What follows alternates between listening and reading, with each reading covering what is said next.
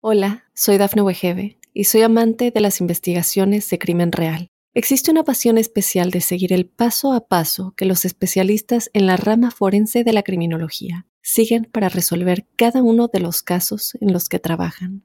Si tú, como yo, eres una de las personas que encuentran fascinante escuchar este tipo de investigaciones, te invito a escuchar el podcast Trazos Criminales con la experta en perfilación criminal, Laura Quiñones Orquiza en tu plataforma de audio favorita. Estos son los titulares más importantes hasta el momento. Muere bebé tras ser arrollado en California. Agentes se confundieron al creer que habían logrado capturar a Brian Laundry. Erika Verdesi halló la muerte a manos de un asesino convicto. Arranque de celos termina en homicidio en Brasil. Mundo Now, noticias en 5 minutos. Inmigración, dinero, política, entretenimiento y todo lo que necesitas para amanecer bien informado. Comenzamos. Hola, ¿qué tal amigos? Bienvenidos a Mundo Now. Les saluda Alfredo Suárez junto a Lidica Yasu y Daniela Tejeda. De inmediato comenzamos con las informaciones. Una madre vivió una terrible tragedia al observar cómo un conductor arrollaba a su pequeño hijo de 18 meses en contra de la pared de una iglesia en Los Ángeles. Desafortunadamente el conductor se alejó de inmediato de la escena que se estaba desarrollando y no pudieron presentar cargos en su contra. Las heridas del menor eran muy profundas por lo que al llegar al hospital le informaron que era muy difícil que saliera adelante. Lamentablemente el menor falleció en el lugar y la madre se encuentra desesperada ante la pérdida del menor. Se creó una página de GoFundMe para sustentar los gastos. La cacería aún no termina. Unos agentes del cuerpo de alguaciles se confundieron y emboscaron a punta de pistola a quien creyeron que era Brian Laundry. El novio de la Instagram era asesinada, Gaby Petito, pero resultó ser un hombre muy parecido a él. Un neoyorquino con un asombroso parecido a Brian Laundry afrontó un atípico episodio cuando los alguaciles de Estados Unidos, quienes buscan al fugitivo, le apuntaron con sus armas mientras él tomaba una siesta en el sendero de los Apalaches, según reseñó el diario The New York Post el lunes 18 de octubre, según reseñaron medios locales.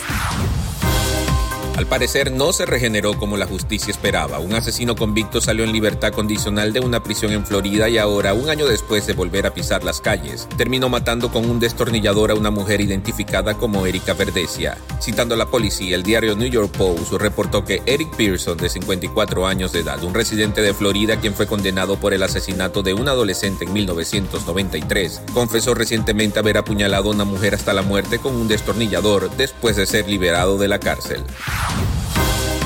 Escalofriante crimen conmociona a una comunidad. Un latino aparentemente celoso correteó a un hombre en plena calle hasta que lo alcanzó y mató a puñaladas, luego de que lo observó charlando con su esposa. Parte del angustiante momento quedó grabado en un video no apto para personas sensibles. El gerente de una tienda identificado como Leandro Alves, de 38 años, murió con un cuchillo clavado en la cabeza tras el brutal ataque que ocurrió en el estado Mato Grosso, en Brasil. Y ahora es momento de que se pongan al día conmigo con las noticias más actuales en el mundo del entretenimiento.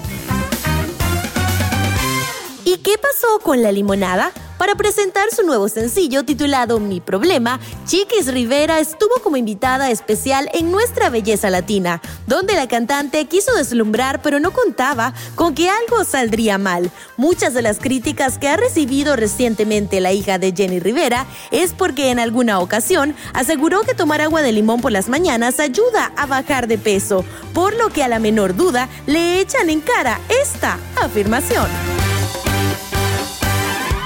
En otras noticias, con el corazón abatido y triste, horas después de que se diera a conocer el sensible fallecimiento del reconocido director mexicano Felipe Calzas, a los 84 años de edad, Sebastián Zurita, hijo de Humberto Zurita, comparte un emotivo mensaje. A más de dos años de la muerte de su madre, la actriz argentina Cristia Bach, el actor con destacada participación en la serie El juego de las llaves, enfrenta un duro momento en su vida y no dudó en abrir su corazón en redes sociales. Deportes. En los deportes el Real Madrid ganó en calidad de visitante 0 a 5 al Shakhtar Donetsk de Ucrania en partido correspondiente al grupo D de la UEFA Champions League. El brasileño Vinicius fue uno de los elementos más destacados en el juego, al anotar dos goles y dar una asistencia. De esta forma el Real Madrid se mantiene con las aspiraciones de avanzar a la siguiente ronda ya que tiene seis unidades en el grupo D y ahora se concentra en su siguiente compromiso en contra del Barcelona el 24 de octubre en el llamado Clásico de España. Y hasta aquí las noticias más destacadas del día. Les recuerdo que pueden ingresar a www.mundohispánico.com para más información y también seguirnos en todas nuestras redes sociales. Nos vamos como siempre con una frase de Mundo Inspira. Un hombre grande siempre está dispuesto a ser pequeño. Chao, chao. Hola, soy Dafne Wegebe y soy amante de las investigaciones de crimen real. Existe una pasión especial de seguir el paso a paso que los especialistas en la rama forense de la criminología siguen para resolver cada uno de los casos en los que trabajan. Si tú, como yo, eres una de las personas que encuentran fascinante escuchar este tipo de investigaciones, te invito a escuchar el podcast Trazos Criminales con la experta en perfilación criminal, Laura Quiñones Orquiza, en tu plataforma de audio favorita.